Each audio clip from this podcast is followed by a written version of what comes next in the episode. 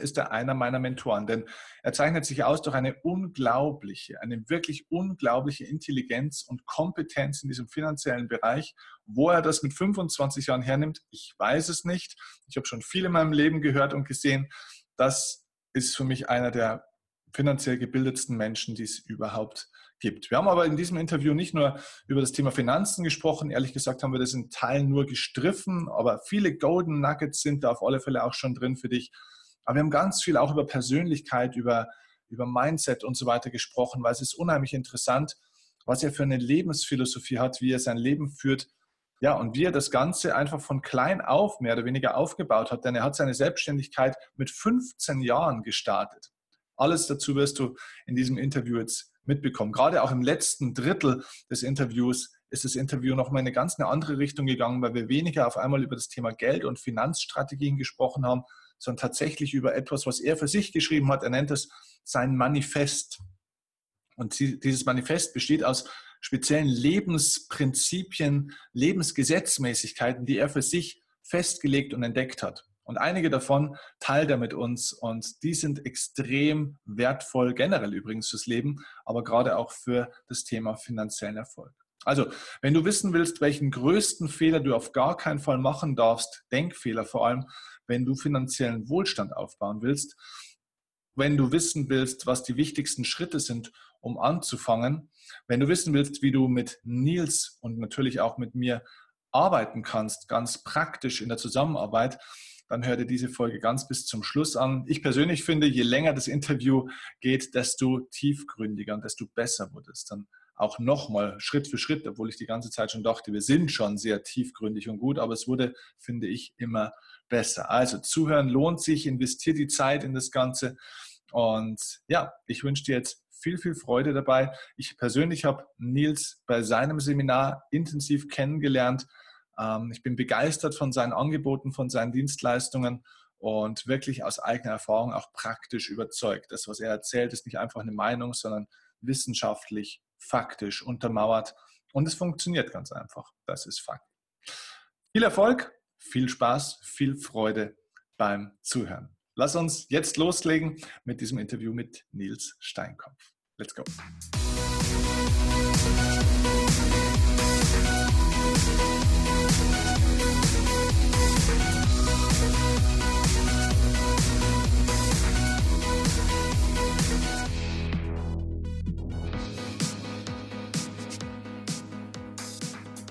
Heute habe ich einen richtig coolen Gast, Interviewgast und ich erzähle euch gleich am Anfang eine kurze Geschichte, wie es eigentlich dazu kam. Wir haben einen gemeinsamen, ja, ich würde schon sagen, Freund eigentlich ähm, und äh, einer, ein sehr, sehr erfolgreicher Network-Marketer. Ähm, Christian Krönke heißt der. Und Christian Krönke ähm, habe ich kennengelernt vor eineinhalb Jahren in etwa. Er war Teilnehmer von einem Vortrag von mir, hat sich danach dann auch von mir coachen lassen und äh, ein hochinspirierender Mensch auch ähm, den ich übrigens auch hier mal für einen Podcast gerne interviewen möchte. Christian, wenn du das an der Stelle siehst, mach dich schon mal bereit, Terminkalender rausholen. und Christian hat ähm, ja, uns dann viel ausgetauscht über inspirierende Persönlichkeiten, die wir gegenseitig kennen. Und Christian hat mir von einem ganz als allererstes eigentlich erzählt und eigentlich auch am begeistertsten erzählt. Und zwar von dem jungen Mann, der heute da sitzt, ähm, und zwar von Nils Steinkopf. Damals war Nils noch, glaube ich, keine 24 Jahre alt oder roundabout 24 Jahre alt. Und ähm, das war das Überraschende, weil normalerweise spricht man natürlich bei inspirierenden Persönlichkeiten dann meistens von jemandem, die halt jenseits der 50 sind, die, was weiß ich, schon eine riesige Lebensstory haben und 10.000 verschiedene Dinge gemacht haben.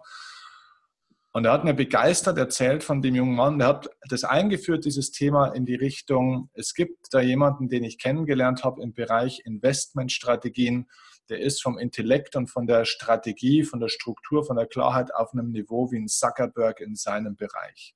Da haben wir gedacht, naja, Christian, eigentlich schon ein bisschen großspurig. Ähm, aber Christian ist keiner, der eigentlich mit großen Worten und Superlativen um sich wirft. Deswegen habe ich schon hingehört und habe dann hinterfragt. Und dann hat er immer mehr von ihm erzählt. Und habe ich mir irgendwann gedacht, okay, das hört sich so spannend an.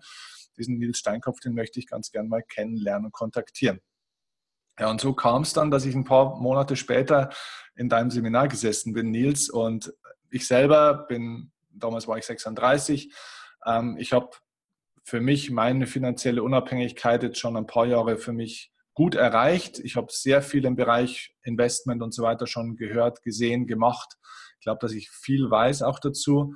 Aber ich muss ehrlich sagen, die Art und Weise, wie ich hier nochmal auf eine gewisse Art und Weise komplett neuen Input in der Tiefe, in der Qualität, in einer Struktur bekommen habe, wie dort, das habe ich so noch nie erlebt. Das hat mich weggebeamt und deswegen haben wir uns nicht nur entschieden, dass wir hier dieses Podcast-Interview machen, sondern auch, dass wir generell ein bisschen zusammenarbeiten. Wir verstehen uns auch zwischenmenschlich sehr, sehr gut. Deswegen bin ich mega happy, dass du da bist, lieber Nils. Herzlich willkommen im Erfolgsoffensive Podcast.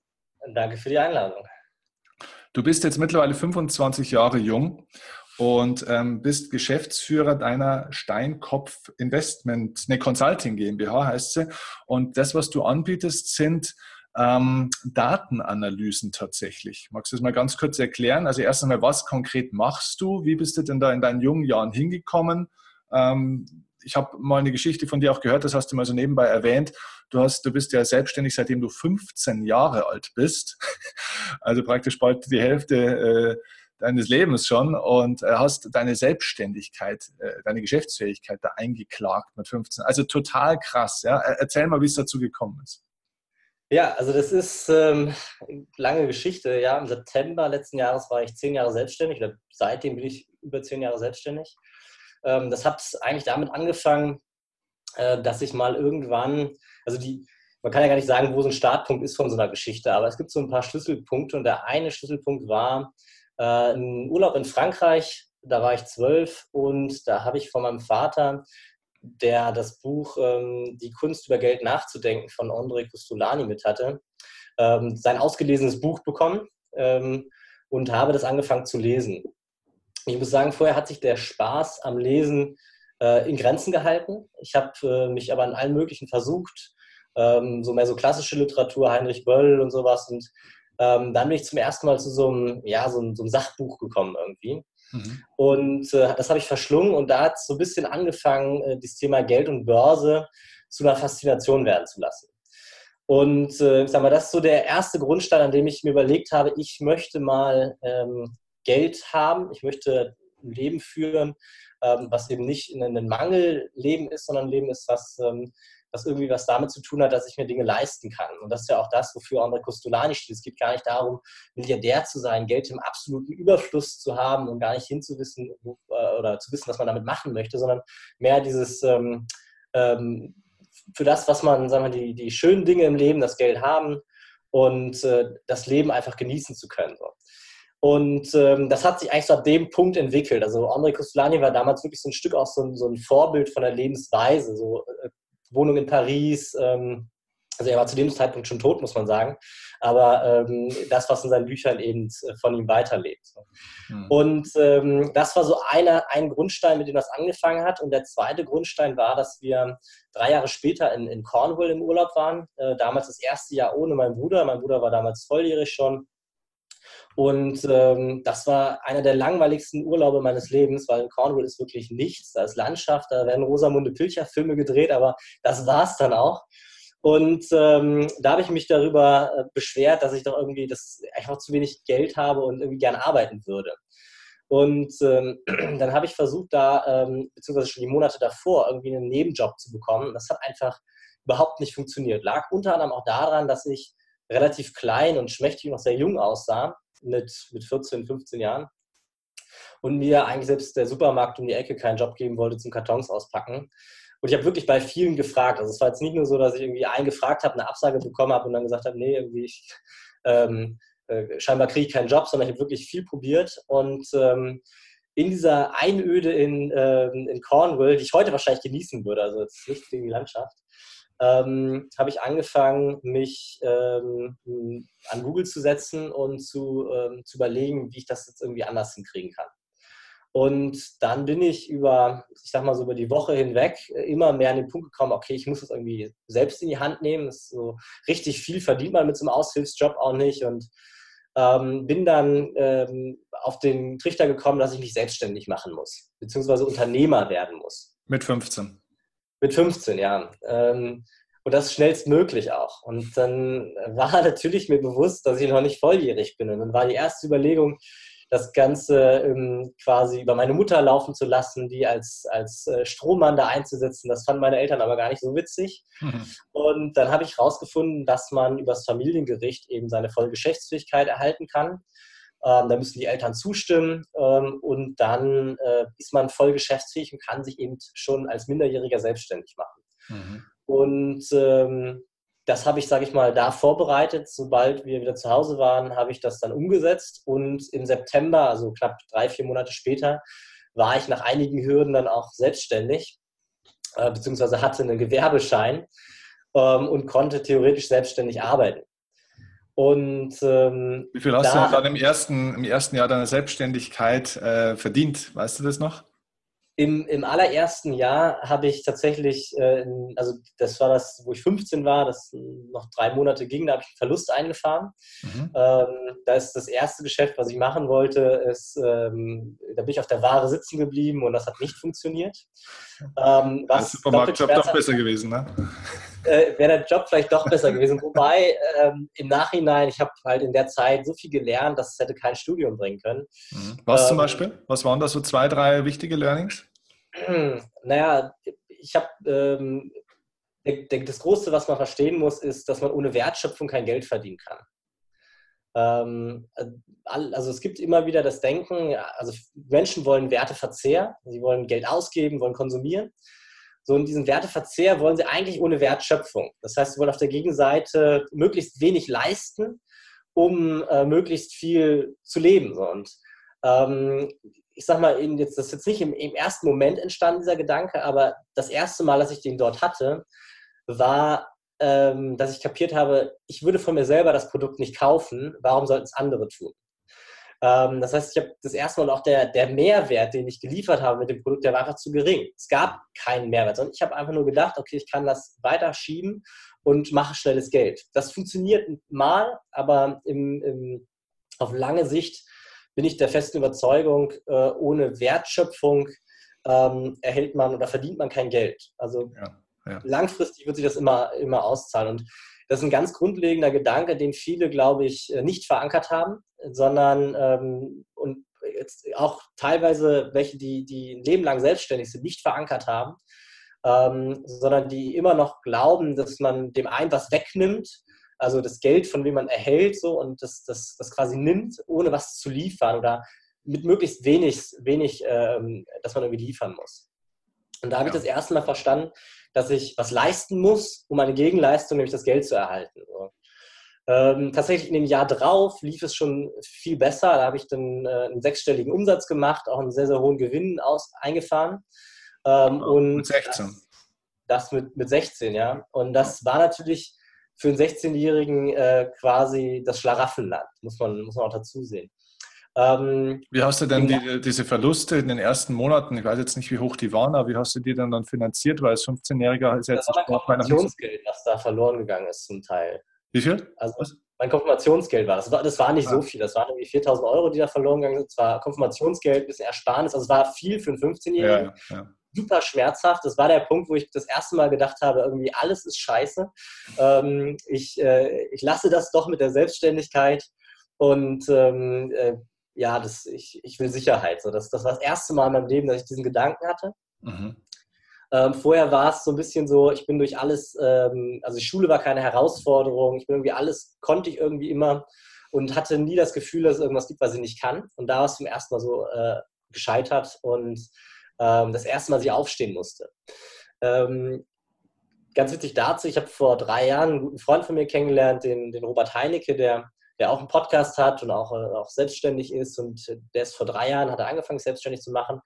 Und dann gab es halt auch so einen Tiefpunkt und dann meinte er, du Nils, äh, ich habe echt keinen Bock mehr, ich kann nicht mehr und so. Dann meinte ich so, ähm, eine Sache musst du lernen.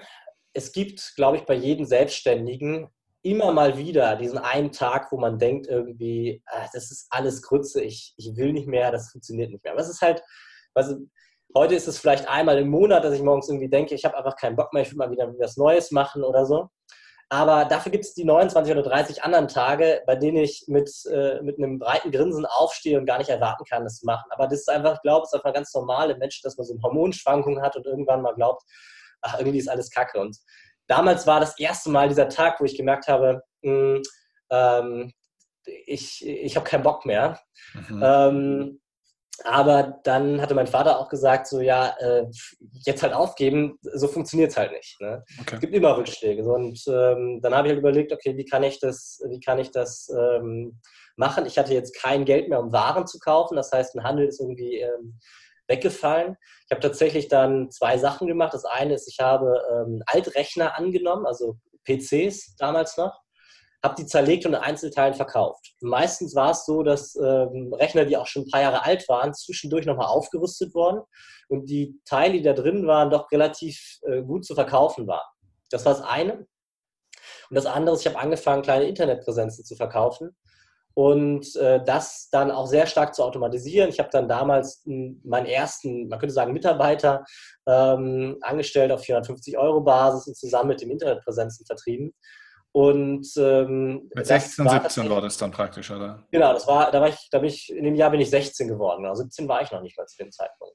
Aber das äh, war ja praktisch damals schon ein, ein, total strukturiertes unternehmerisches Denken. Also hier Dinge zu, zu automatisieren und so weiter und so fort, dann auch zu delegieren, sage ich jetzt mal, die eigene Zeit und Arbeitskraft ja dann praktisch auch ähm, nach oben zu skalieren und so weiter. Wo hast du denn das hergehabt? Ist das ein Talent von dir? Hast du es von deinen Eltern gelernt oder aus dem Costolani-Buch oder Glück oder?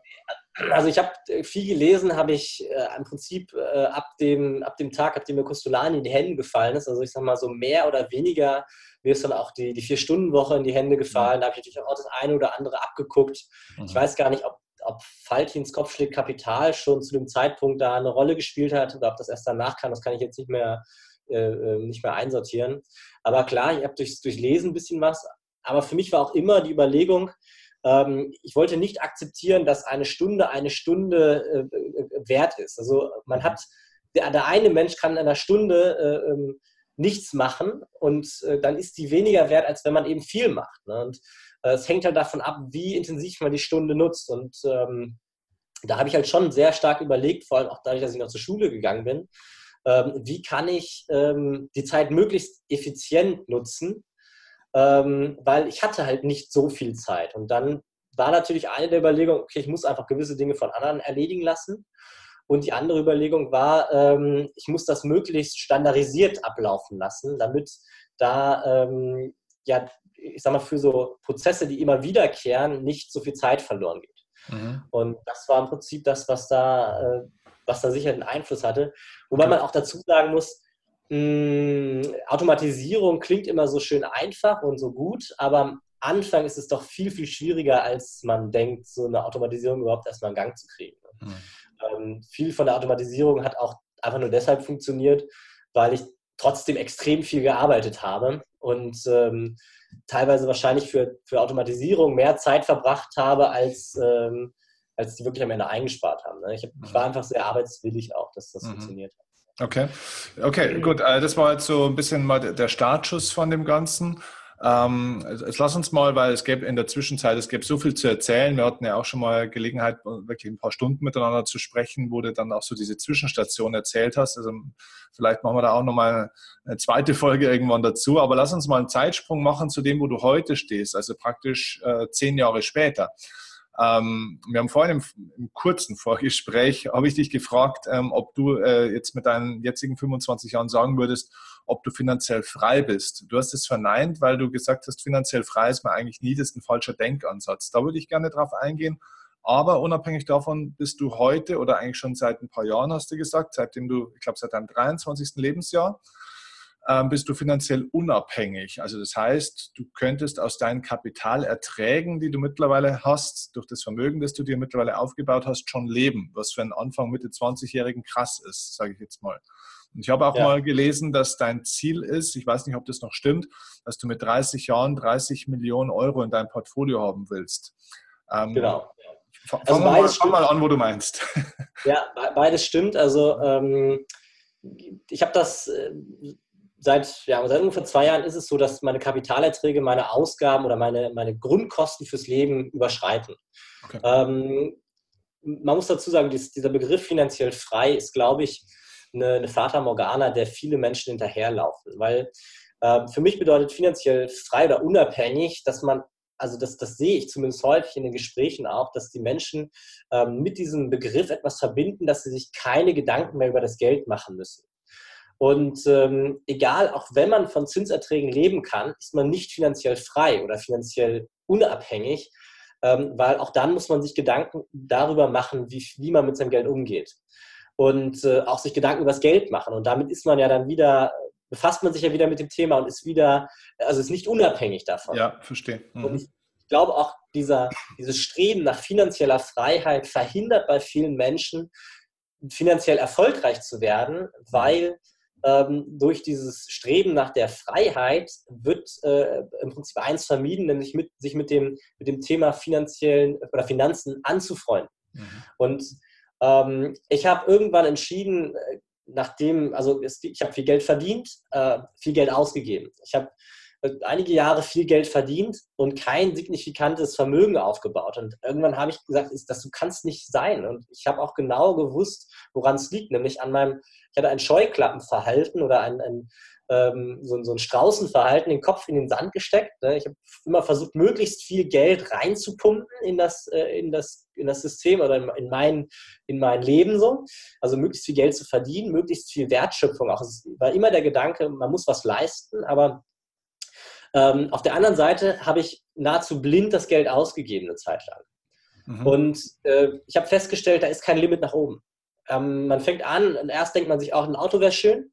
Und äh, nachdem es ein Auto sein muss, muss es ein, eine, eine Mittelklasse-Limousine sein. Nach, nachdem es eine Mittelklasse-Limousine ist, muss es eine Oberklasse-Limousine sein. Dann reicht die Oberklasse-Limousine nicht mehr, dann muss der Sportwagen dazu, dann muss der Oldtimer dazu. Okay, dann reicht das nicht mehr. Dann muss ähm, dann kann es nicht mehr eine Wohnung sein, dann muss es ein Haus sein. Dann, dann reicht ein Haus nicht, sondern dann muss noch eine, eine Zweitwohnung irgendwo anders sein. Und äh, man kann nach oben hin, kann man wachsen, äh, also was die Ausgaben angeht, ins Unermessliche. Ähm, irgendwann ist es dann eine Yacht, ein Privatjet, der irgendwie äh, 5 Millionen im Jahr äh, verschlingt. Ähm, und ja, so weiter. Michael Jackson hat es ja vorgemacht, sage ich mal, wahrscheinlich wie kein zweiter in der Welt. Ne? Ja, man sieht das bei vielen Prominenten. Ne? Johnny Depp zum Beispiel, äh, der das ist ja vor ein paar Jahren mal aufgekommen, ähm, wie er mit seinem Vermögen umgegangen ist, hunderte Millionen verdient und äh, trotzdem äh, äh, zahlungsunfähig gewesen fast. Also ähm, da gibt es viele, die, die in dem Bereich das vormachen. Und ich habe irgendwann festgestellt, okay, es gibt eigentlich nur einen Weg, wie man diesen, dieses, dieses Übel in etwas Positives dreht. Man muss sich damit anfreunden. Man muss sich damit anfreunden, dass es keine Unabhängigkeit von Geld gibt. Natürlich fängt es an, dass man sich irgendwann, äh, wenn man ein gewisses Kapital hat, nicht mehr jeden Groschen dreimal umdrehen muss und überlegen muss, kann ich jetzt essen gehen oder nicht. Das, das, das ist schon so. Aber ähm, ohne Sinn und Verstand das Geld ausgeben äh, und sich keinerlei Gedanken darüber zu machen, wie man es ausgibt, das, das gibt es aus meiner Sicht nicht. Und ähm, das ist aber häufig das, was, was damit verbunden wird, dass man sich loslöst von dem Geld und das Geld eigentlich kein Thema mehr ist. Man lebt das Leben, das man leben will, ohne sich Gedanken darüber zu machen. Das ist eigentlich und, ein interessanter Punkt auch, weil ich meine, das gilt eigentlich in anderen Lebensbereichen auch. Ne? Es geht ja nicht von darum, von etwas mehr zu bekommen, um danach nichts mehr damit zu tun haben zu müssen. Stell dir das mal im Bereich der Partnerschaft vor, ne? dass du sagst, so jetzt versuche ich irgendwie hier äh, die tollste Frau der Welt anzuziehen, um eine super Liebesbeziehung zu haben, um dann irgendwann später mal nichts mehr damit zu tun zu haben. Ich meine, äh, wenn ich es, wenn ich es haben will, dann muss ich es auch mögen. Und wenn ich es mag, warum sollte ich es dann loslassen, sage ich mal. Ja, das ist der Punkt. Genau, also äh, absolut. Ne? Man, und äh, was, also Partnerschaft ist ein super, super Gleichnis, weil ähm, wie funktioniert eine Partnerschaft? Mit Leidenschaft, würde ich jetzt mal sagen. Also man muss da irgendwie, man muss da engagiert sein und dann funktioniert das. Ne? Ähm, wie funktioniert ein, ein Selbstständigsein oder Unternehmer sein? Genau das Gleiche. Man muss die Leidenschaft mitbringen, weil nur dann bringt man die Kraft und die, die Energie mit, dass auch, also die, die, die Energie quasi Wertschöpfung zu schaffen, also zu arbeiten. Ne? Ja. Und genauso ist das halt bei dem Geld. Wenn man, wenn man da die Leidenschaft, und Leidenschaft muss man das wird von dem einen oder anderen, wer will eine Leidenschaft mit Geld haben, wahrscheinlich von dem einen oder anderen so ein bisschen belächelt, aber ich glaube wirklich, dass wenn man sich mit den Finanzen anfreundet und Geld als ein Thema nimmt, ähm, was äh, eben kein Übel ist, sondern das als Spiel betrachtet. Und ähm, einer meiner Tipps auch für die Seminarteilnehmer ist erstmal, freundet euch mit euren Finanzen an. Ne?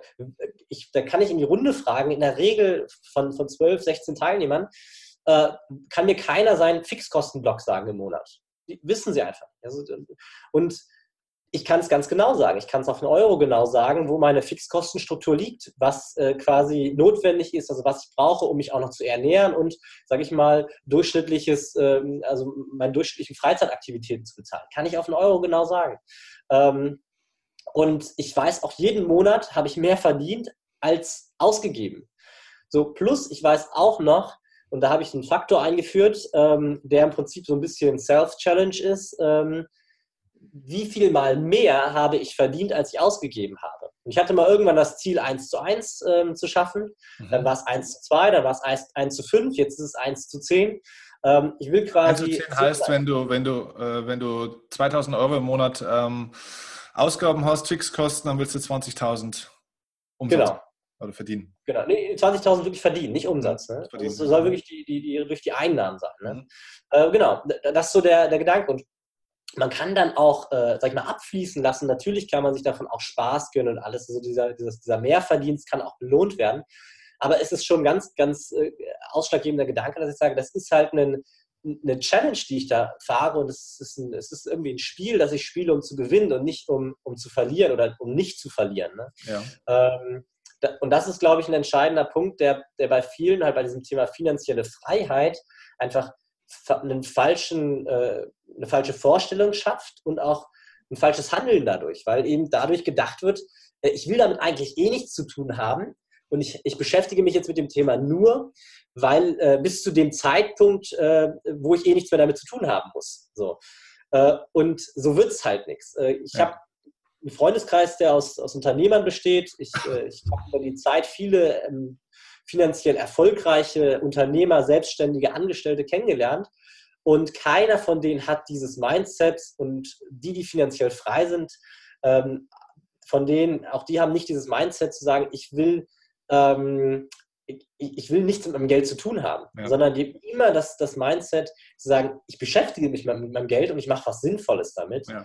Und das hat dazu geführt, dass sie eben ähm, dort erfolgreich mit sind. Ja, das ist wie beim Network Marketing auch, ne, mit den jeder, der, sage ich mal, auf dieses Thema passives Einkommen spitz ist, wird es nie erreichen, sage ich jetzt mal. Er wird nie erfolgreich sein. Aber wenn das Ziel ist, du willst ein Unternehmen gründen oder ein Business gründen, mit dem, dass du irgendwann nicht mehr arbeiten musst und nur noch passiv dein Geld verdienst, was sowieso ein Quatsch ist, wird das nicht funktionieren. Ne? Okay.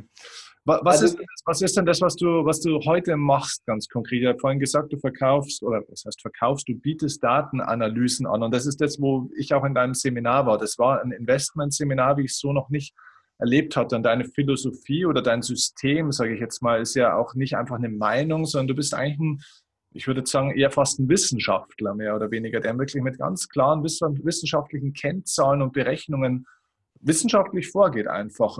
Erklär mal ganz kurz, was du heute anbietest und was, was der Nutzen für die Leute ist, den du heute stiftest, die Wertschöpfung. Also ich, heute mache ich Folgendes. Ich habe im Prinzip drei Bausteine, die, aus denen sich das, das Unternehmen zusammensetzt. Der erste Baustein ist, wir sammeln Daten.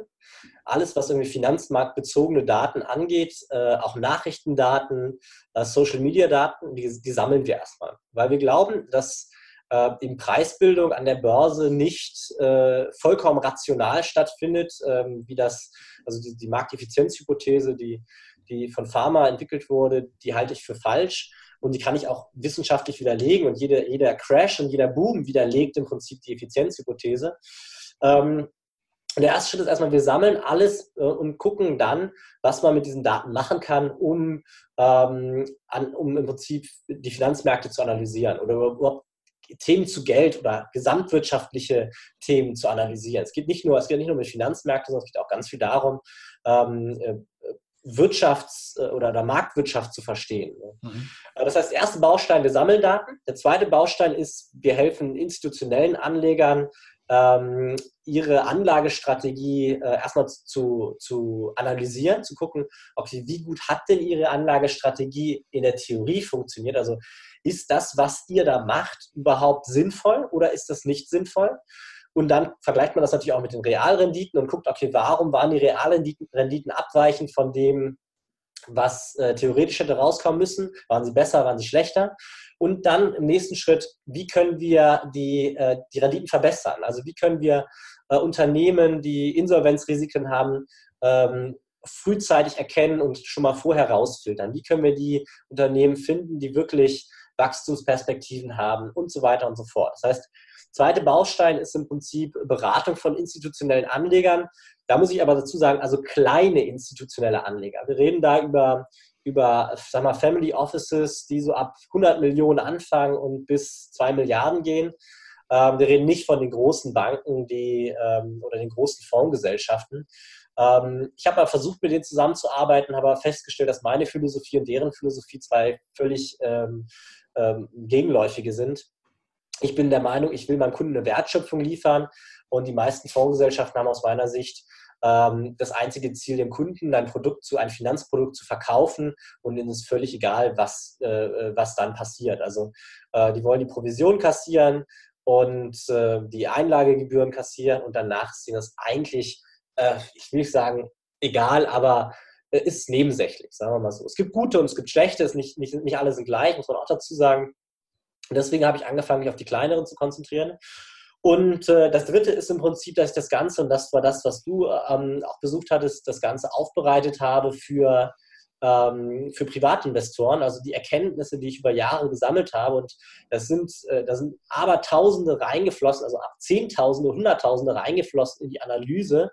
Ähm, und ähm, das, was ich im Prinzip für Institutionelle analysiert habe, habe ich mundgerecht verpackt, erkläre das und so aufbereitet, dass auch Privatleute ähm, davon profitieren können.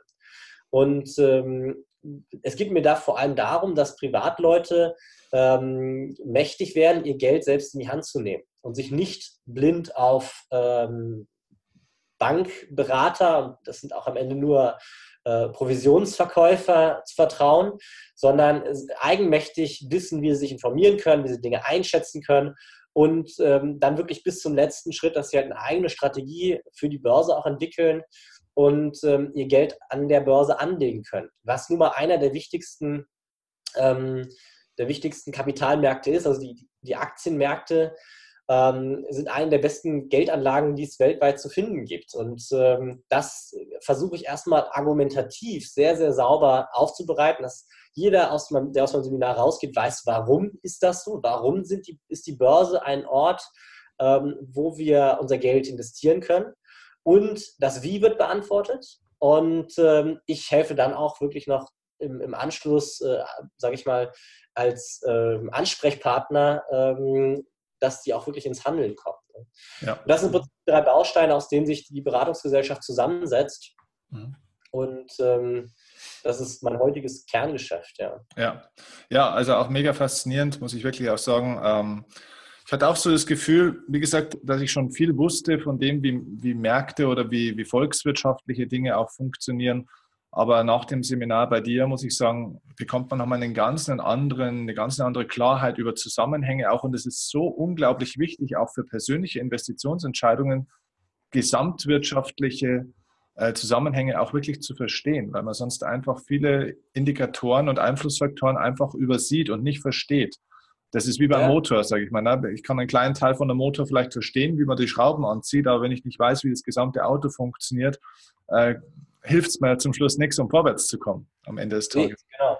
Ähm, das beste Beispiel ist ja der Leitzins. Ne? Wenn wir den Leitzins, äh, ich meine, viele, ähm, viele Menschen hören immer wieder in, in, den Nachrichten was vom Leitzins, aber ich würde mal sagen, 99 Prozent der Menschen haben nicht, nicht wirklich durchdrungen, was es bedeutet, wenn der Leitzins gesenkt oder äh, erhöht wird. Und das, das bedeutet was für die gesamte Volkswirtschaft. Ja. Ähm, und das ist, ich sag mal, das ist nicht nur wichtig im Sinne von, wie man dann investiert, sondern auch aus Inflationssicht ist das wichtig. Also wenn man nichts tut, hat der einen Einfluss auf einen. Ne? Ja. Ähm, und das, wie du sagst, ne, das ist halt ein Teil, wir leben im Kapitalismus und ähm, unser, unser Wissen über den Kapitalismus ist sehr, sehr beschränkt. Und das versuche ich halt eben auch in diesem, in diesem Seminar so gut wie möglich ähm, aufzubereiten. Ne? Mhm. Ja, und, und, was halt auch interessant ist, was mir äh, durch diese Arbeit mit dir jetzt klar geworden ist, man sagt ja immer, man muss an der Börse eigentlich schon die Zukunft so ein Stück weit erkennen können. Man muss ja eigentlich, sage ich mal, die Entscheidung treffen, die morgen richtig ist, nicht das, was heute alle machen. Ne? Und äh, durch die Arbeit mit dir ist mir eigentlich, sind mir zwei Dinge bewusst geworden. Erstens mal, dass man durch ein besseres und ganzheitlicheres Verständnis der Dinge tatsächlich plötzlich in die Lage ist, ohne die Glaskugel durchaus Dinge antizipieren zu können, weil einfach bestimmte Dinge auch trotzdem Zeit brauchen, bis sie sich dann realisieren in, in bestimmten Zusammenhängen. Also es, Verhalten oder Tendenzen werden sehr, sehr, sehr gut vorhersehbar tatsächlich. Und da kann man unglaublich davon profitieren und man kann, das ist zum Beispiel ein Glaubenssatz, der sich bei mir verändert hat, es ist gar nicht so schwer, den Markt zu schlagen. Also ähm, besser zu sein als die, die normale Marktperformance. Und das nächste ist auch, dass man unabhängig von dem, was von außen auch passiert, unglaublich gute Möglichkeiten hat, sich zu schützen und trotzdem zu profitieren, auch wenn ähm, bestimmte Faktoren scheinbar gegen die Börse im Allgemeinen laufen. Ne? Also du hast da schon, sage ich jetzt mal, eine Strategie, wie du, wie du, sag ich mal, deine Kennzahlen berechnest und zu, zu Investitionsentscheidungen kommst in der Ganzheitlichkeit, wie ich das so noch nie erlebt hatte. Und das, das gibt eine unglaubliche Sicherheit und Stabilität auch in der Gewinnerwartung auch. Ne? Ja, also genau das, das ist auch, glaube ich, das, was, was den Unterschied zwischen, also oder meine Anlagestrategie von den meisten anderen macht. Ich, ich, konzentriere mich halt nicht nur auf einen Bereich. Ich sage nicht, ich bin, gucke nur auf irgendwie Chartanalyse oder ich bin reiner Value-Investor, sondern ich kombiniere im Prinzip die makroökonomischen Einflussfaktoren, die volkswirtschaftlichen Sachen. Ich, ähm, ich betrachte branchenspezifische Dinge ähm, und, und arbeite mich quasi Ebene für Ebene runter, betrachte möglichst alles und nicht nur einen kleinen Teil. Ne? Und das, das gibt halt eben dann auch die Möglichkeit, natürlich die Präzision zu erhöhen, weil manchmal liegt es nicht daran, dass man äh, in der fundamentalen Bewertung von Unternehmen falsch gelegen hat, hm. ähm, sondern die, die Analyse war richtig. Hm.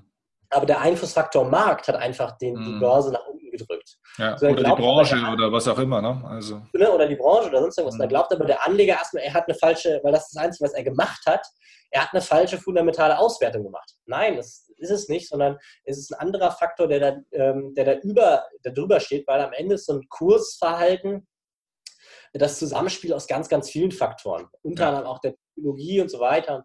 Und, äh, und das, das muss man halt eben auch ganzheitlich be betrachten. Da. Ja. Das ist, glaube ich, auch der, der gravierende Unterschied zwischen, ähm, zwischen zwischen der erarbeiteten Anlagestrategie, die ich fahre, und, hm. und äh, den meisten anderen. Ne?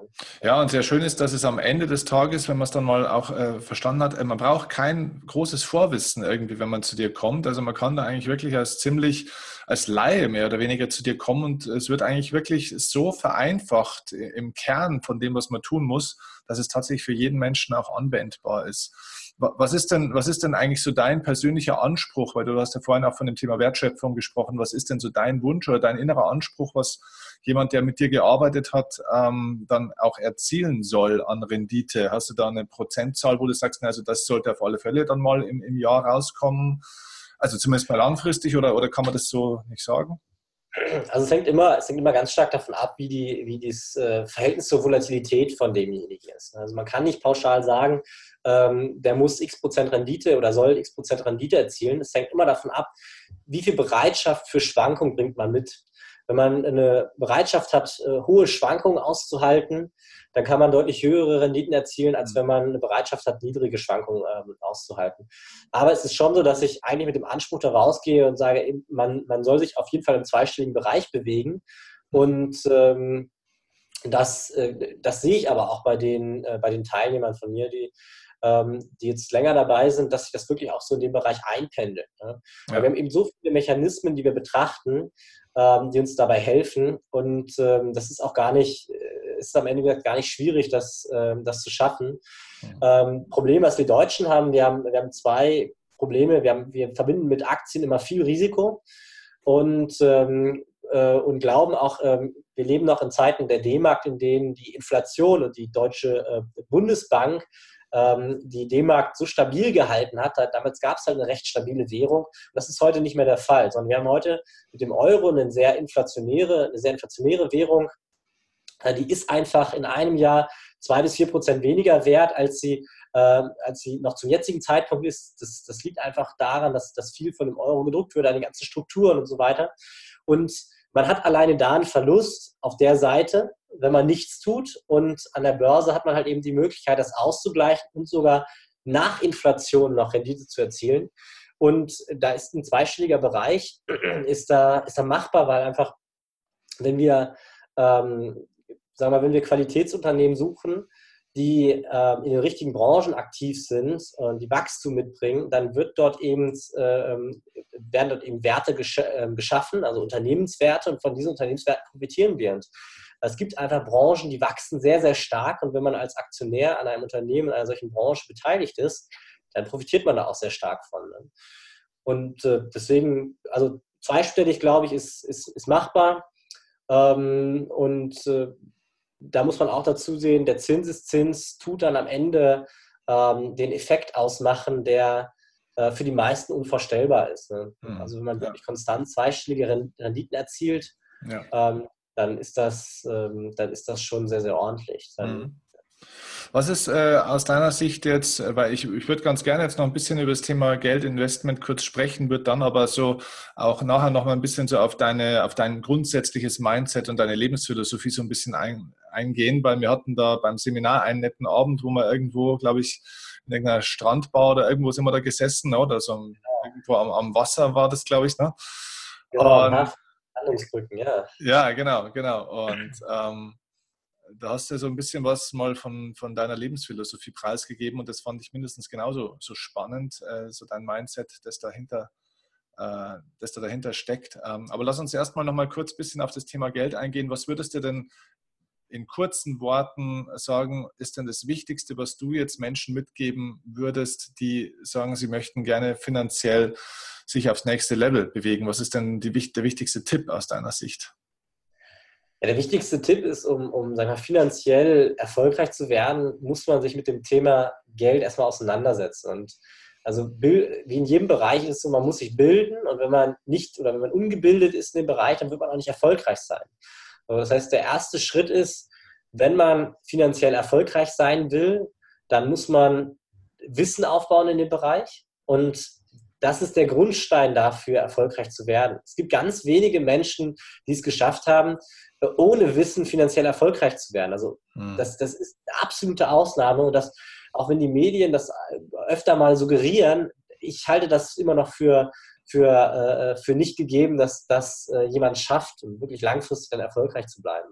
Ja. Ähm, ich ich würde da, da, gerne noch ergänzen dazu. Ich glaube nämlich, weil jetzt fallen mir schon wieder ein paar ein. Ich kenne meine Pappenheimer hier, von den Followern natürlich auch.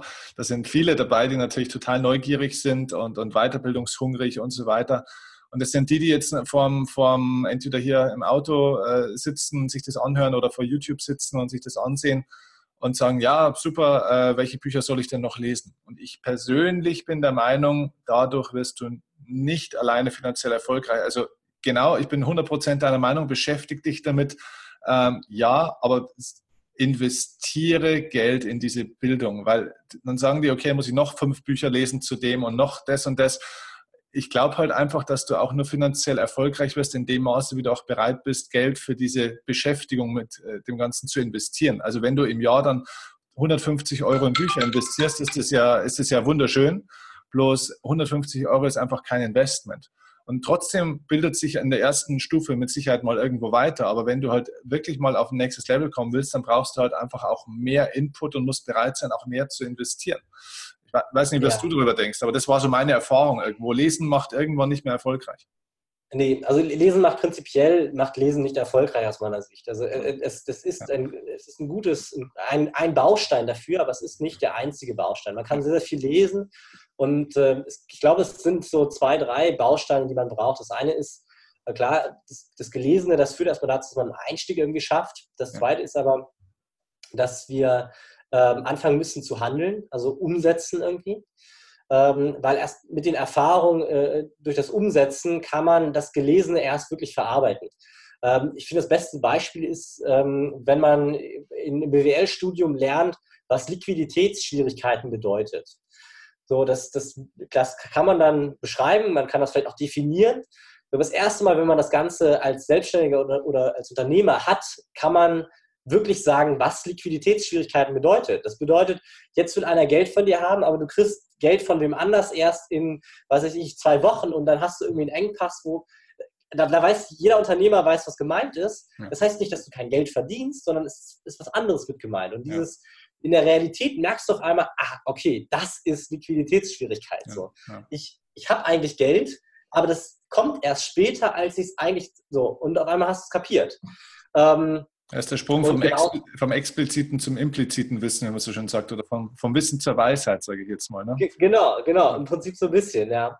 Ähm, und das, das andere, ähm, Bücher sind zwar, hm, sind zwar gut, aber stellen auch immer auf eine Art und Weise äh, die, ähm, die Informationen dar. Es ist, eine, mhm. ist eine, häufig wird in, einem, in, den meisten Sachbüchern wird auch eine Meinung mitverkauft. Mhm. Und ähm, ich, ich, glaube, dass äh, deswegen äh, andere Quellen, wie zum Beispiel wissenschaftliche Arbeiten, die deutlich, also für die Finanzen, die deutlich besseren Quellen sind.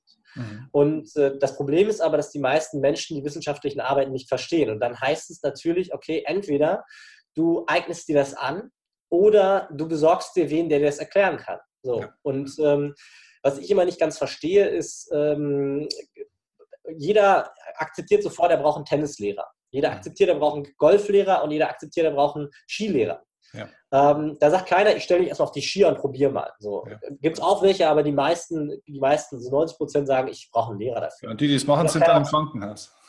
Ja, genau. ähm, und äh, genau, auch auf dem Tennisplatz oder auf dem Golfplatz sagt keiner, ich probiere das mal, weil wird halt nicht so. Ja. Und das Interessante ist, also ich glaube auch in deinem Bereich, wenn es ums Leben geht, also ähm, sich mit seinen Emotionen auseinanderzusetzen, mit seinen Zielen auseinanderzusetzen, mit seinen Einstellungen auseinanderzusetzen, da glaubt jeder, er muss das mit sich selbst machen und braucht keine Hilfe, braucht keinen Lehrer, braucht keinen Trainer. Äh, ich habe irgendwann kapiert, die besten Sportler der Welt haben Trainer. Die haben mehrere Trainer. Die haben Sport, Trainer im, im, Bereich des Sports, die haben Trainer im Bereich des, des Mindsets, die haben Trainer meistens noch an die Hand, äh, also zumindest gute noch ähm, ähm, oder Coaches für die Finanzen. So. Ja. Ähm, und ich glaube, genauso muss man das halt eben auch sehen, weil das, was ein, ein erfahrener ähm, Trainer beibringen kann, ähm, ist viel mehr, als was man in Büchern ähm, lesen kann. Weil ein Buch niemals den expliziten Fehler sieht, den du machst. Also du kannst vielleicht, äh, sag ich mal, faktisch kannst du es richtig machen, aber da ist eine Sache, die machst du falsch, weil sie in dem Buch einfach nicht umschrieben ist. Und dann sagt der Trainer, nee, nee, da musst du, ne, der Rücken muss gerade sein. Oder Genau. Obwohl im Buch beschrieben wurde, du musst in die Hocke gehen. So. Der Rücken muss ja. aber gerade sein. Ja. Das stand jetzt aber im Buch nicht. Und, und das kann halt der Trainer reflektieren und dann sofort klar machen, hier, ne, da muss was anders gemacht werden. Und, ähm, es gibt zwei Wege, wie man, äh, wie man erfolgreich werden kann. Das eine ist der, also der langsame Weg, der schmerzhafte Weg, wo man das alles mit seinen eigenen Erfahrungen macht. Das ist dann der Weg, ich würde sagen, es ist der teure Weg, aber der scheinbar günstige Weg, wo man eben kein Geld für einen, für einen Trainer ausgibt. Ähm, und auf der Gegenseite gibt es halt den schnellen Weg, äh, den scheinbar teuren Weg, der eigentlich der günstige Weg ist, wo man initial sich einen der besten Trainer sucht, ähm, sich mit dem auseinandersetzt und äh, mit dem anfängt, das Thema aufzubereiten und dann mit einem ganz anderen, mit einer ganz anderen Basis, sage ich mal, auf die Praxis losgelassen wird und eben die Verletzungen vermeidet. Und wenn ich jetzt mal den Vergleich zu, zu den Finanzmärkten bringe, äh, wie schnell ist es, also ich habe hab häufig Leute bei mir sitzen, die haben angefangen, haben irgendwie geerbt, sechsstelligen Betrag, haben, sind an die Börse gerannt und haben 10, 20 Prozent verloren. Und dann haben sie gemerkt, okay, ich muss mir vielleicht doch erstmal Wissen aneignen. So einfach ist es doch nicht. Und dann kommen die zu mir und dann stellen die fest, hätte ich das gleich investiert, wäre es mir anders ergangen. Das Seminar kostet keine 10.000, 20.000 Euro, ähm, sondern ist, ist, deutlich günstiger. Und ähm, dann stellen die eben fest, okay, es gibt einen Wert, der dagegen gemessen werden kann. Äh, häufig ist der Fehler, dass gerade in dem Bereich dieses Paradoxon auftritt, dass Menschen irgendwie glauben, es ist ein Paradoxon, wenn sie Geld dafür bezahlen, zu lernen, wie man mit Geld umgeht. Aber das ist, es ist einfach nur ein, naja, irgendwie muss man bezahlt werden und das ist ein Thema, mit dem man sich auseinandersetzen muss. Und ähm, ja. Ich glaube, wir haben ein großes Problem gerade in Deutschland, weil das ist echt ein, ein speziell auch deutsches, ich, ich, glaube überwiegend ein deutsches äh, Denken, das du da ansprichst. Wir haben in Deutschland das Problem, dass wir denken, Bildung ist kostenlos. Das, das ist richtig, stimmt. Ja, ja also, wir gehen hier in die Schule, wir gehen in die Unis und zahlen praktisch ja. nichts oder nicht viel dafür. Genau. Ne? Und das ist in anderen genau. Ländern einfach anders. Und ja, du musst bereit sein, deinen Coach, deinen Trainer, egal ob du jetzt Tennisprofi oder, oder sonst irgendwas bist oder jetzt eben im Finanzbereich, du musst den bezahlen. Und dann sagen die Leute, ja gut, aber wenn ich ihn bezahlen könnte, dann hätte ich ja schon das Geld. Und das ist genau der Punkt. Du musst deinen fetten Arsch bewegen, sage ich jetzt mal so, ähm, dass du halt dir dann dieses Geld auch erstmal mit irgendwelchen Gelegenheitsjobs oder sonst irgendwelchen Dingen ähm, erarbeitest oder vielleicht eben auch schon was eigenes gründest und dir zu erarbeiten, weil das ist nämlich auch ein Teil der Ausbildung, ist Teil des Coachings, auch dass du deine Komfortzone verlässt, da mutig bist, Dinge ausprobierst und dann dir auch jemand helfen kannst, der dich auf dem Weg dann wieder weiter pusht und unterstützt. Ne? Ja, auf jeden Fall. Und ähm, was die was zweite Sache ist, man, man muss halt auch verstehen, Vermögensaufbau geschieht in drei Schritten. Das erste ist, man muss Geld verdienen. Der zweite Schritt, man muss es sparen. Und der dritte Schritt, man muss investieren. So, und äh, man, man, das, das muss ich auch ganz klar sagen. Äh, wenn jemand zu mir kommt, ich kann im maximal im zweiten Schritt anfangen zu helfen, mhm. aber eigentlich eher im dritten Schritt. Mhm. Das ist eine Sache, die man noch verstehen muss. Und dann muss man auch verstehen, die Informationen, die ich rausgebe, die haben mich Tausende an Euros gekostet. Das hat richtig Geld gekostet, diese Datenanalysen zu betreiben. Da habe ich, ich habe Entwickler bezahlt, ich habe Rechenleistung bezahlt, ich habe Daten eingekauft. Ähm, ich, ich, also ich alleine, ich kann das Wissen nicht kostenlos rausgeben, weil ich dann dieses Wissen gar nicht erlangen kann. Also auch da muss man sehen, ähm, die, ich, ich das, was ich berate, ist nicht mal nur, oder was für die Beratung bezahlt wird, ist nicht mal ein hoher Stundensatz, sondern ist der Wert des Wissens, was ich über, über, über Jahre aufgebaut und, ja. und, geschöpft habe als, ja. solches. Und das, das gilt halt eben genauso auch im, im Lebensbereich. Ne? Also das, ja. das kann, man, kann man übertragen. Das ist bei mir im, im, Speaking genau das Gleiche. Wenn die Leute dann sagen, ja, was kostet denn so ein Vortrag von dir in der Firma? Sag ich 6000 Euro. Sagt er, na, das ist aber ein guter Stundensatz. Sage ich, sie bezahlen ja nicht meine Stunde, sondern sie bezahlen die letzten 25 Jahre, in der ich dieses Wissen durch Praxis und durch viele andere Dinge erlernt und erfahren habe. Und dafür sind 6000 Euro ziemlich günstig, weil sie kriegen das Extrakt davon in einer Stunde. Ja, ja, das ist es eben. Andere Perspektive. Ne? Andere Perspektive. Und äh, ich kann dazu auch sagen, ich gebe jedes Jahr ungefähr so viel Geld, wie ich zum Leben benötige, also was meine Fixkosten, meine Nahrungsmittel, meine Freizeit kostet, nochmal für Weiterbildung aus. Ich hatte letztes Jahr einen Trainer, der mich sehr weitergebracht hat, also ein Life-Coach in dem Bereich. Und ähm, da muss ich sagen, ohne den äh, wäre das letzte Jahr deutlich langsamer in der Entwicklung verlaufen. Okay.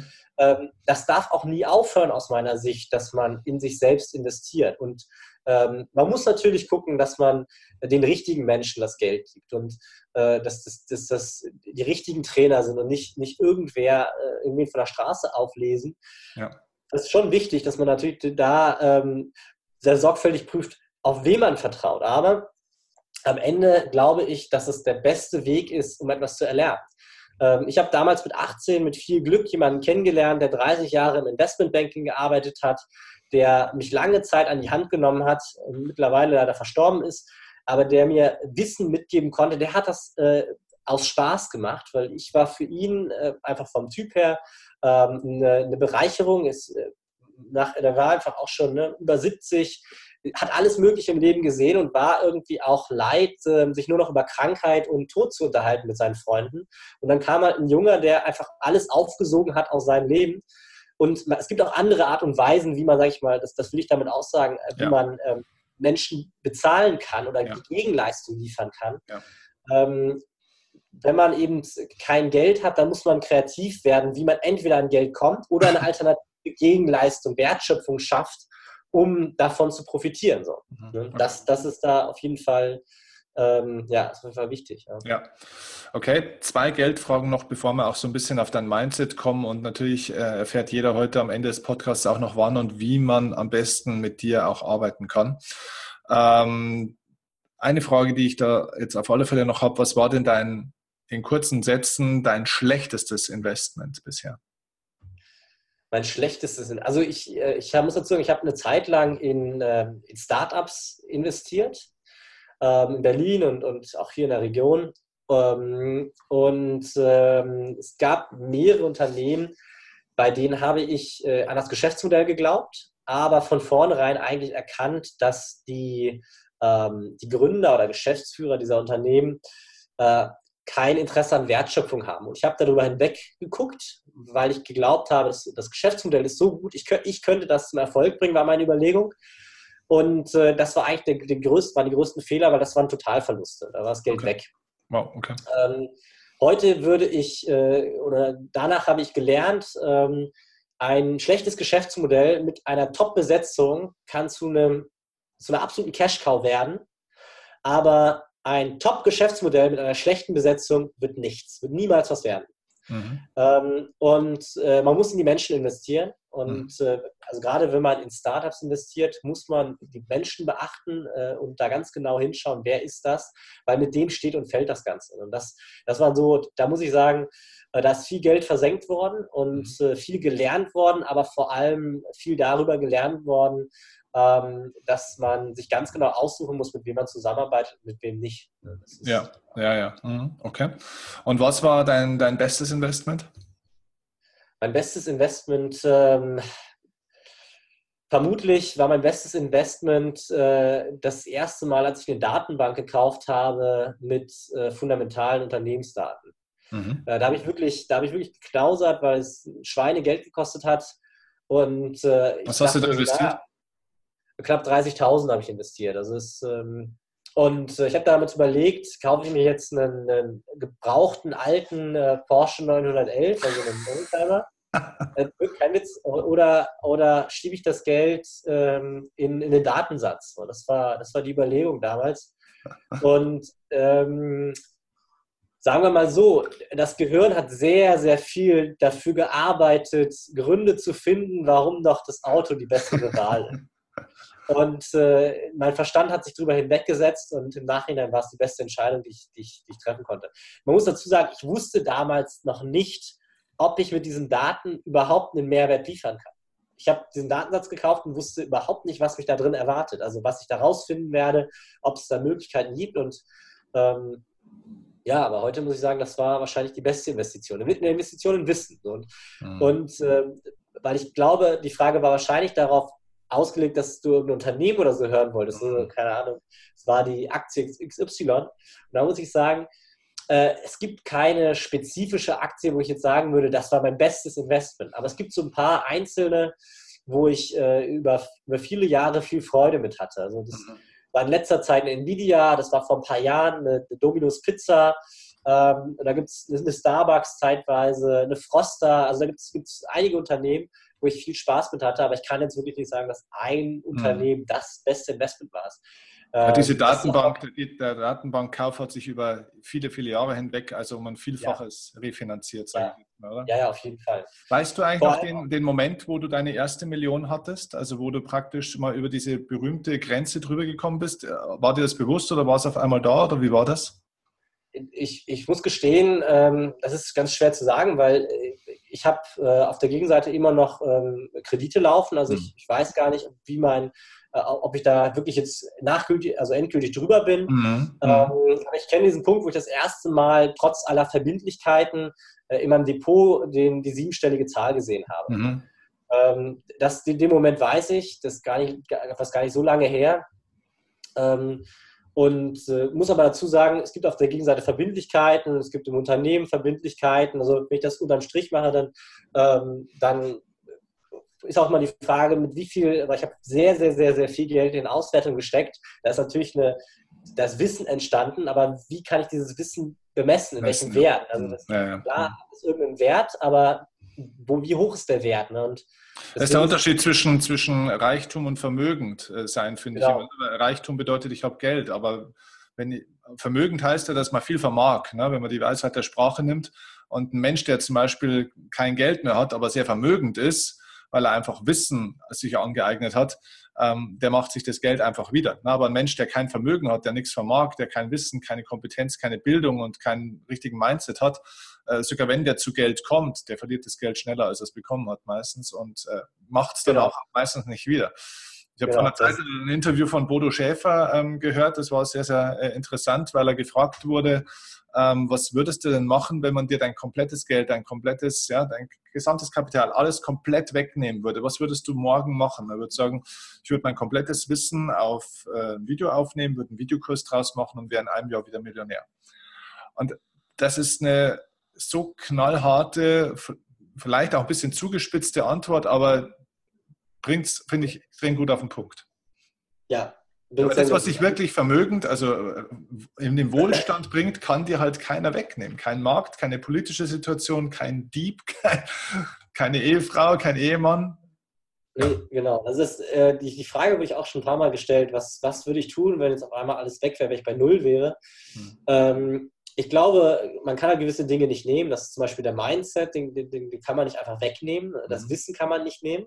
Und ich würde genau mit den beiden Faktoren würde ich äh, wieder anfangen. Ich würde ich würd Beratung äh, wahrscheinlich machen. Also äh, als, als ersten Schritt würde ich ein Beratungsunternehmen wieder aufbauen und meine Zeit gegen Geld tauschen, aber natürlich versuchen, möglichst, möglichst gut, also sowohl meine Zeit einzusetzen, als auch natürlich dafür entlohnt zu werden. Das heißt, möglichst viel Wertschöpfung, weil wenn Wertschöpfung da ist, wenn viel Wertschöpfung da ist, ist auch viel Potenzial, um da eben einen Rückfluss zu kriegen, also Geld zu verdienen. Ähm, und wahrscheinlich würde das gar nicht so lange dauern, dass man wieder an dem gleichen Punkt steht. Ne? Also klar, ist man zurückgeschmissen, aber ähm, ja, wahrscheinlich würde es gar nicht so lange dauern. Nee. Cool. Da sind wir schon beim richtigen Stichwort. Gib uns mal noch ein bisschen einen Einblick in dein Mindset. Du hast mir damals erzählt, du hast für dich eine Art, du nennst es, glaube ich, das Manifest oder so ähnlich geschrieben, ähm, mit, mit Grundlebensregeln, die du dir auch immer wieder, also die du gelernt hast, die du erfahren hast und die du dir auch, glaube ich, immer wieder so ein bisschen vor Augen führst, die so praktisch so deine zehn, also es sind, glaube ich, nicht zehn, aber es sind so deine zehn Gebote deines Lebens mehr oder weniger so in etwa. Was sind so die, die wichtigsten drei bis vier Punkte, die du da lebst? Ja, also das, ähm, also ich sag mal so, dass das, ja, ich, erstmal, ich, das stimmt so, ich habe ein Manifest äh, geschrieben. Das ist, hat angefangen mal damit, dass ich, als ich 16 war, das erste Mal meine Ziele aufgeschrieben habe.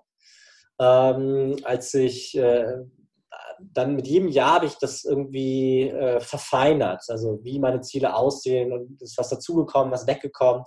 Und irgendwann habe ich gemerkt, es gibt auch Ziele, die, äh, also am Anfang war das sehr monetäre Ziele, dann materielle Ziele, irgendwann waren es dann auch Schaffensziele, Dinge, die man erreichen möchte. Und irgendwann habe ich gemerkt, es sind auch Dinge, die allgemeingültig sind. Das ist kein Ziel, sondern das kann ich ab jetzt ändern, aber ich möchte gerne so sein und das ist irgendwie ein Grundstein. Also ähm, Verhaltensweisen zum Beispiel. Und all das habe ich dann immer weiter niedergeschrieben und irgendwann habe ich mich dann hingesetzt, das ist äh, auch jetzt schon ein paar Jahre her, und aus diesen niedergeschriebenen äh, äh, Gedanken ein Manifest geschaffen, und zwar mein Manifest. Und in diesem Manifest stehen halt eben, äh, also ich, ich glaube, wir hatten damals über das Thema gesprochen, dass ich ähm, gesagt habe, einer dieser Grundüberlegungen, dieser Grundsteine ist, äh, das Leben ist nicht einfach. So. Mhm. Und ich habe einen meiner Grundglaubenssätze, äh, der lautet, das Leben ist nicht einfach. Und das äh, häufig wird das, wenn ich das so erzähle, ein bisschen erstmal so negativ aufgefasst. Ne? Also wenn man mit dem Gedanken rangeht, dann ist das doch alles irgendwie Grütze. Und ich sage, nein, das ist absolut das Gegenteil.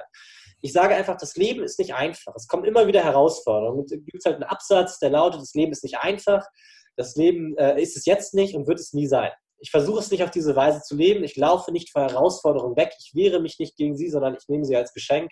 Jede Haus Herausforderung ist meine Chance zu wachsen, die Möglichkeit, meinen Zielen ein Stück näher zu kommen. Mhm. Und das ist so ein Satz, der, ich sag mal, als Selbstständiger oder als Unternehmer, als Investor geht man immer wieder Risiken ein. Und äh, wenn diese Risiken zurückkommen oder also wenn die, wenn die, wenn es quasi wirklich mal schief geht, dann steht man, und das, ich glaube, da würde mir jeder Unternehmer zustimmen, da steht man an einem Punkt, wo man sich fragt, irgendwie, ach, ist doch alles irgendwie Mist und wie geht es jetzt weiter? Und das ist, ich kann nicht mehr, das ist anstrengend und jetzt kommt die Herausforderung noch. Und mit diesem Satz habe ich mir einmal klar gemacht, jeder, der quasi versucht, sein Leben auf die Art und Weise zu leben, ähm, in der man sagt, es muss alles irgendwie ohne Herausforderung gehen, ja, ja. Ähm, der wird zu nichts kommen. So ist es. Und mhm. dann habe ich diesen, diesen Glaubenssatz niedergeschrieben und so verankert, dass ich sage, es ist einfach so, dass es Herausforderungen gibt, und wenn man die Herausforderung annimmt, ohne sie zu werten, also einfach nur sagt, okay, die Herausforderung gibt es und nicht sagt, oh nee, warum passiert mir das schon wieder, sondern sagt, jetzt ist die Herausforderung da, ich nehme sie, bewältige sie und danach geht es weiter. Und die kommen immer wieder unvorhergesehen und es ist einfach so. Und, ja, ja. Äh, ja, weil du auch dein Unterbewusstsein nicht in diesen Zustand bringst und das ist das, was ich bei vielen Menschen auch oft sehe, dass sie unterbewusst zumindest auf diesen Moment warten, wo es endlich mal wieder ruhiger wird, wo es endlich mal ganz leicht ist, wo es endlich mal von alleine geht. Genau. Der, der, Moment kommt in der Regel nie und wenn, dann ist er so kurz, dass du ihn oftmals gar nicht mitkriegst und im Nachgang sagst, ach, jetzt war es doch gerade mal so schön. Um das geht es nicht im Leben, dass es einfach wird. Es ist nicht verboten, im Leben was Schwieriges zu machen. Es geht darum, das Richtige zu machen. Ne? Das halt genauso, ist, ja, genauso ist es. Ähm, da gibt es aber auch noch andere, also äh, äh das Leben ist nicht einfach, ist Punkt 1, okay. Ja, das, das ist Punkt 1 erstmal. Dann gibt es äh, viele weitere Glaubenssätze, die da, die da drin sind. Also ähm, zum Beispiel, wenn wir, damit fängt tatsächlich auch das ganze Manifest an. Das, äh, ne, das Leben ist nicht einfach, das ist im Prinzip der erste Absatz. Der zweite Absatz ist, das Leben ist nicht fair. Und da gibt es im Prinzip wieder dann so einen Absatz, der im Prinzip sagt, das Leben ist einfach nicht fair. Es ist, wird auch nie absolute Fairness geben und wir können da noch so viel Gender betreiben und, und, und, und was nicht alles. Wir werden nie in eine absolute Fairness äh, hineinkommen. Ja. Und äh, sich über etwas, was unfair, das ist unfair. Diesen Satz, den, das ist auch ein, ein Satz, mit dem gibt man ganz viel Macht weg und sagt, das liegt nicht in meiner Hand, das ist unfair. Da kommen wir gleich zum nächsten Absatz auch. Ähm, und wenn man das für sich akzeptiert, das Leben ist nicht fair, dann kann man auch dann wieder ganz viel Energie für sich finden, weil man einfach sagt, ja, das ist halt nicht fair. Ich, ja, ich, ich bin nicht ähm, 1,85 groß geboren und sehe aus wie, keine Ahnung, ähm, ich will jetzt gerade kein, kein Brad Pitt. Oder ja, Brad Pitt oder was weiß ich. Mhm. So, ähm, das, das Leben ist halt einfach nicht fair so. Und, und das akzeptieren und damit auch das einfach gehen zu lassen, darauf gar keine Energie zu verschwenden, zu sagen, oh, es ist alles so unfair und ähm, alle, allen anderen geht es so gut und mir geht es so schlecht und mhm. das, das kostet nur Energie und führt am Ende zu nichts. So. Ja. Und ähm, der nächste Absatz ist, äh, du bist kein Opfer, ist, ist der nächste Absatz. Und der sagt mir im Prinzip nur, dass ich in meinem Leben kein Objekt bin, sondern ich bin ein Subjekt. Ich entscheide über mein Leben. Keiner kann mich zu einem Opfer machen, sondern nur ich selber kann mich zu einem Opfer machen. Ähm, jeder, der irgendwie erzählt, wie, wie, wie schlecht es ihm geht, was ihm alles zugestoßen ist, schafft durch seine Erzählung erst sein Opferdasein. Und natürlich gibt es, gibt es sehr, sehr tragische Leben, aber es gibt die eine oder die andere Art, darauf zu reagieren. Und wenn man für sich verankert, dass man kein Opfer in seinem Leben ist, sondern ein Subjekt in seinem Leben ist, das selbst entscheiden kann, das selbst Dinge in die Hand nehmen kann, das selbst Dinge verändern kann, dann wird auf einmal dieses Leben zu einem ganz anderen, ähm, zu einem ganz anderen äh, oder führt zu einer ganz anderen Art, dieses Leben zu leben. Weil man sagt, okay, ich, alles, was mich stört, kann ich ändern. Ich bin der Faktor, der entscheidend ist. Ja. Und ähm, das hat sich dann, seit ich das geändert habe beim Denken, über die Jahre auch immer mehr bestätigt. 10% ist Umwelt, 90% ist, was du daraus machst. Und ich glaube, da hatten wir uns auch so ein bisschen darüber unterhalten, ähm, dass eben das der entscheidende Faktor ist. Äh, die, die Prozesse, die in deinem Kopf abgehen, sorgen für die eine oder die andere Richtung und nicht das, was von außen kommt. Ne? Ähm, das, das ist so, ja, auch einer der tiefsten ähm, tiefsten oder ersten äh, Absätze, die es da gibt. Mhm. Das geht aber auch weiter. Also gibt es dann gibt's, äh, Absätze, die gehen über das Zeitmanagement und sagen, okay, hör auf deine Zeit zu verschwenden. Ähm, da geht es darum, sich mal bewusst zu machen, jeder Mensch hat auf der Welt die gleiche Zeit zur Verfügung. Also klar, der eine stirbt früher oder später, aber es sind 24 äh, Stunden für jeden. 24 Stunden am Tag. Ne? Mhm. Sieben Tage die Woche, 52 Wochen im Jahr. Also es gibt äh, wenn man zehn Minuten am Tag verschwendet, verschwendet man eine Regelarbeitswoche, also 40 Wochen, äh, äh, nee, sorry, doch, ich glaube schon, zehn Minuten war eine ja. Arbeitswoche, genau. Mhm. Ähm, so, wenn man, wenn man äh, eine Stunde am Tag verschwendet, dann sind das sechs Arbeitswochen. So, und diese, mhm. das muss ich überlegen. Eine Stunde am Tag bedeutet, du kannst sechs Wochen weniger arbeiten. Oder, wenn du sagst, sechs Wochen auch noch arbeitest, wenn dir das Spaß macht, schaffst du einfach viel mehr. Ja. Und äh, das ist im Prinzip da auch der, äh, quasi die nächste Überlegung, sich mal klar zu machen, es gibt Dinge, die kann man äh, so und so für sich nutzen. Ne? Und der eine sagt, ich habe mal keine Zeit und der andere äh, hat irgendwie die Zeit für alles. So, die Frage ist, was machen die anders in dem Leben? Und das, äh, sich auseinanderzusetzen mit seiner Zeit und äh, auch zu verstehen, dass die Zeit eigentlich das höchste Gut ist, was man hat, weil man kann sie nicht sparen, man kann sie nicht irgendwie nachkaufen. Äh, die ist einfach, wenn sie weg ist, ist sie weg und kommt ja. nie wieder. Die ist ja. verbraucht. Mhm. So, das hat man jeden Tag. Da muss man sich ganz genau überlegen, mit wem umgibt man sich, mit, äh, wie nutzt man die Zeit und so weiter und so fort. Und da, da wird dann auch immer wieder relativ schnell klar, ich kann mir halt, mich dann halt entscheiden, ich arbeite acht Stunden ähm, und mache das ganz locker, mache viel Pause dazwischen, überhaupt nicht äh, ne, so, weißt du, so ganz entspannten. Kann man machen. Oder man macht es in vier Stunden und macht vier Stunden bewusste Freizeit. Ja. Äh, geht beides. Ne? Äh, und, und man selbst hat die Macht, das zu entscheiden. So, das heißt, sich über Zeit klar zu werden. Da gibt es relativ viel, was über Zeit geschrieben wird. Ähm, was steht noch beim Manifest? Beim Manifest gibt es äh, zwei, drei Seiten. Da geht es nur darüber, also der, Überschrift heißt, ich weiß, wer ich nicht bin.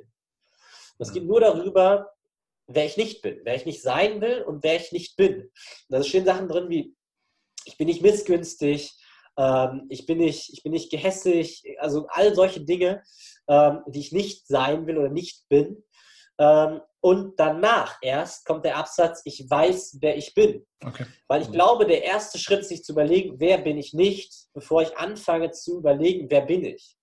Weil es viel einfacher ist, sich klarzumachen, nee, das bin ich nicht, als zu sagen, das bin ich. Ja. Und äh, das ist da so niedergeschrieben, dass im Prinzip, wenn man das liest, wenn, wenn ich, ich sag mal, Zweifel an, an irgendwas habe, kann ich das lesen und ich, ich lese meine eigene Stimme, mein eigenes Wort und äh, stelle dann eben äh, diese Gedanken oder nehme diese Gedanken wieder in mir auf und verankere sie jedes Mal wieder, wenn ich das lese. Das, das sag ich mal, die, die, die Grundüberlegung hinter diesem Manifest. Ne? Mega cool. Äh, ein, ein einzigen vielleicht noch und dann, Ja, äh, der wirklich sehr wichtig ist, sei bereit, die Dinge zu tun, die notwendig sind. Ähm, die meisten Menschen sind nicht bereit, die Dinge zu tun, die notwendig sind. Ich habe mich letztens mit einem Freund darüber unterhalten und ich meinte, wenn Warren Buffett einen 1 zu 1 äh, Schritt für Schritt Plan äh, anbieten würde, wie er zu seinem Vermögen gekommen ist, ähm, und man das an alle Menschen verteilen würde, es würden trotzdem nicht mehr von ihm geben. So Weil es. der Großteil einfach nicht bereit ist zu tun, was notwendig ist. Ja. Ähm, genau das Gleiche würde ich bei jedem anderen äh, erfolgreichen Menschen sagen. Diese Menschen sind in der Regel bereit, die Dinge zu tun, die notwendig sind. Und, ähm, und eben dementsprechend äh, Dinge zu erreichen, zu denen andere zwar in der Lage wären, aber wozu sie nicht bereit sind, äh, diese Opfer zu bringen in gewissen Bereichen. Ja. Ja. Ja, 100% Zustimmung. Finde ich mega cool. Also ich hoffe, du machst da irgendwann mal ein Buch draus aus dem Ganzen. Ich glaube, Es sind mittlerweile über 60 Seiten, also, Ja, es, also äh, es wird ein Buch. Ja, sehr gut, sehr gut. Ja, ist cool.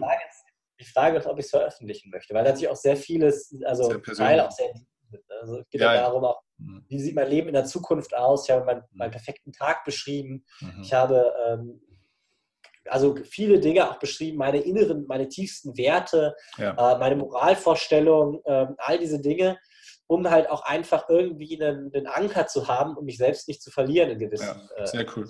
Also ich finde, was man spätestens mal mitnehmen kann äh, als letztes ist, äh, jeder sollte so ein Manifest für sich selbst schreiben. Ne? auf jeden Fall, ja. Also das Ja. ist ein ganz cooler Punkt. Und ich finde es echt mega. Also mein, mit 25 Jahren ähm, so eine Klarheit zu haben, jetzt hat es ja jeder auch mal ein bisschen hier gehört und gesehen. Ähm, ich hoffe, es ist auch ein bisschen rübergekommen, was mich da auch fasziniert an dir. Das ist schon, das ist schon echt eine coole Geschichte. So, jetzt ist natürlich die Frage, die sich jeder stellt, so wo kann ich denn mehr vom Nils jetzt vielleicht mal hören, sehen, wo kann ich in dieses Finanzthema auch mal mehr einsteigen? Wo kann man dich vielleicht auch treffen? Kann man mit dir persönlich arbeiten? Und äh, wo kann man von dir lernen? Das erste ist, glaube ich, du hast einen ganz fantastischen Podcast, der heißt der Aktien-Podcast, richtig? Genau. Aktienpodcast mit Nils Steinkopf. Also Genau. Das, Immer sehr, sehr hoch gerankt, auch bei iTunes und so weiter. Ähm, auch oft leider über mir, aber das gönne ich dir. aber ne, ist wirklich ein toller, für mich der, äh, der stärkste Finanzpodcast von der inhaltlichen Qualität, der, der stärkste Finanzpodcast, den wir haben im deutschsprachigen Raum. Ähm, Genau, das ist auch mein Anspruch gewesen. Also inhaltlich, äh, Qualität vor Quantität ist mein Anspruch da gewesen oder ist, ist immer noch der Anspruch. Deswegen kommen auch relativ, ich sage relativ selten Folgen. Also man kann nicht zwei Folgen die Woche von mir erwarten, weil es einfach äh, viel Vorbereitung drinsteckt, viel Analyse drinsteckt vorher. Ähm, aber ja, freut mich, das Feedback zu hören, weil das ist genau das, was ich damit, was ich damit erreichen wollte. Ja. Nee, ist wirklich Genau. so. Also den, den gibt es auf iTunes, äh, gibt es den auch auf Spotify oder Spotify findet man den auch, genau, Spotify, iTunes. Und wenn weder iTunes noch Spotify vorhanden ist, dann kann man auch auf YouTube ähm, Okay. die, die Folgen sich anhören. Ja. Sehr cool. Genau. Okay, also verlinken wir alles in den Show Notes unten.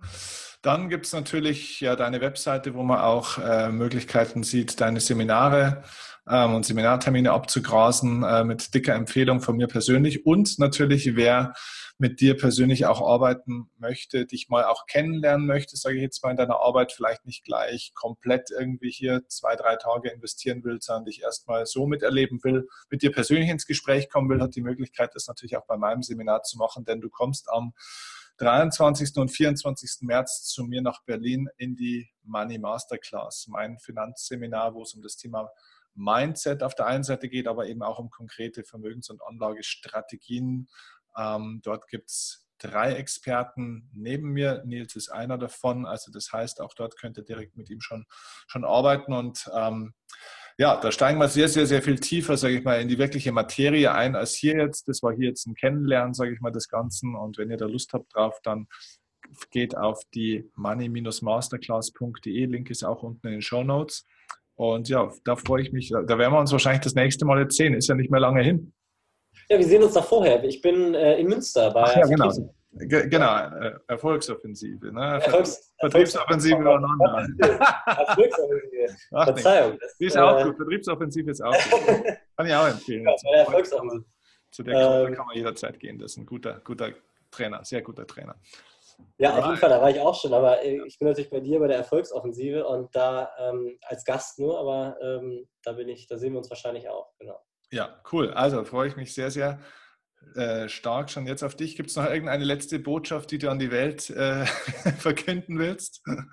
Ähm, ich möchte mich einmal bedanken, also sehr nettes Gespräch mit dir und ähm, für alle, die sich um das Thema, also mit dem Thema Finanzen auseinandersetzen wollen, äh, kann ich einfach nur empfehlen, ähm, fangt einfach mal an damit und ähm, also wirklich sich intensiv damit auseinanderzusetzen.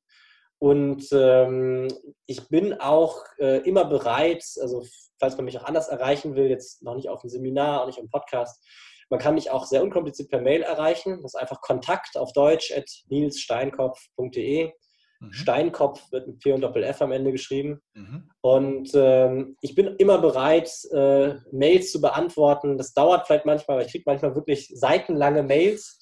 Äh, aber ich beantworte sie. Und äh, also wenn Fragen sind, ich unterstütze auch immer gerne bei dem Thema ähm, ganz unverbindlich ähm, und cool. helfe da, soweit ich kann. Weil das ist, das ist, für mich wirklich ein Herzensthema. Also du hast, glaube ich, auf dem Seminar auch gemerkt. Ja. Ähm, viele sagen das, ich meine es absolut ernst. Ja, Für mich ist Geld, ist Börse die absolut geilste Sache auf der ganzen Welt äh, im Sinne von, äh, das ist eine wunderbare Herausforderung und ähm, auch zu beweisen, dass eben äh, man also mit Geld etwas Gutes tun kann, ähm, äh, ist da für mich ein ganz wichtiger Punkt auch. Also, Sehr cool. Ja. Also deine E-Mail-Adresse kommt natürlich auch unten in die Show Notes und dann fühlt euch frei, den Nils zu kontaktieren, wenn es was gibt. Danke dir ja. für die Offenheit, für die Zeit, für, das, äh, ja, für die wertvollen Infos, was du alles geteilt hast. Und ja, ich freue mich, dass wir uns bald sehen dann endlich wieder. Ebenfalls. Bis okay. dann. Mach's gut. Ciao. So, das war das Interview mit Nils Steinkopf. Ich glaube, ich habe nicht zu viel versprochen. Einen Hinweis möchte ich dir jetzt zum Schluss nochmal geben. Wenn du mit mir jetzt arbeiten möchtest und auch mit Nils zusammen und mit zwei weiteren meiner Finanzmentoren, dann empfehle ich dir wirklich von Herzen die Money Masterclass. Investier zwei Tage in dich, in deine finanzielle Freiheit und Zukunft und komm am 23. und 24. März ins Hotel Adlon nach Berlin. Denn dort findet die Money Masterclass statt. Wie kommt man dorthin? Du kannst daran nicht teilnehmen, indem du dir ein Ticket kaufst. Man kann keine Tickets für dieses Seminar kaufen. Die einzige Möglichkeit ist, du kannst dich dafür bewerben. Wir haben einen Bewerbungsprozess dahinter, einen kleinen. Das heißt, du gehst ganz einfach auf die www.money-masterclass.de. Dort bewirbst du dich, indem du ein paar Fragen kurz beantwortest, dann deine Kontaktdaten angibst und mein Büro, meine Leute, mein Team wird dich anrufen, um mit dir kurz zu sprechen, die Chemie abzuchecken und dann zu schauen, ob das zusammenpasst und wir dir einen Platz in diesem Seminar, in diesem exklusiven Rahmen geben wollen. Warum machen wir das?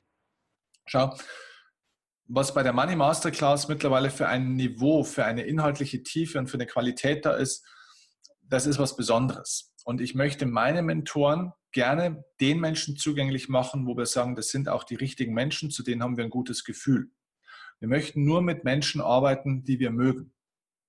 Nicht nur mit Menschen, die das Geld dafür bezahlen. Beide Aspekte sind wichtig. So wie es Nils auch gesagt hat im Interview, die Persönlichkeit ist entscheidend. Und deswegen haben wir uns dazu entschieden, wirklich die Menschen zu testen, die wir in diesen exklusiven Rahmen der Money Masterclass zulassen wollen. Das heißt, wir garantieren eine stinkstiefelfreie Zone, eine Zone von Menschen, die wirklich eine Entscheidung getroffen haben für sich, die das richtige Mindset mitbringen, die die richtige Persönlichkeit mitbringen, die die richtige Ethik und auch Herz mitbringen. Nur mit solchen Menschen wollen wir arbeiten. Das sehen meine Mentoren so und auch ich. Deswegen lade ich dich herzlich ein, geh jetzt auf die www.money-masterclass.de, bewirb dich für dieses Seminar. Dann freue ich mich, wenn wir uns am 23. und 24. März 2019 zur Money Masterclass im Hotel Adlon in Berlin sehen. Ich freue mich auf die Arbeit mit dir und schicke dir jetzt viele liebe Grüße. Mach's gut. Ciao, dein Steffen Kiel. Und ich weiß, bist bei mir Tag und Nacht, ganz egal wohin uns dieser Weg auch. Mit dir wage ich den ersten Schritt, nur mit dir komm ich an.